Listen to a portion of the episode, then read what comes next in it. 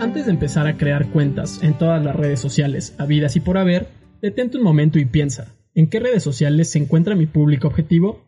Ya que generar mensajes y hablar e interactuar con usuarios que no tienen interés y no lo tendrán en tu negocio no tiene sentido. A continuación, te compartiremos las principales redes y sus características, para ayudarte a tomar de manera correcta la decisión de dónde debe estar presente tu negocio y dónde no. Soy Arturo Pérez y esto es Angels Nest Microtips. Facebook es la red social con la mayor cantidad de usuarios en todo el mundo. Sin embargo, entre los más jóvenes su popularidad ha ido decayendo en los últimos años. Twitter es muy útil para tener contacto directo con tus clientes. Además, el rango de edad de sus usuarios es cada vez más grande, con lo que puedes llegar a más público de manera más rápida.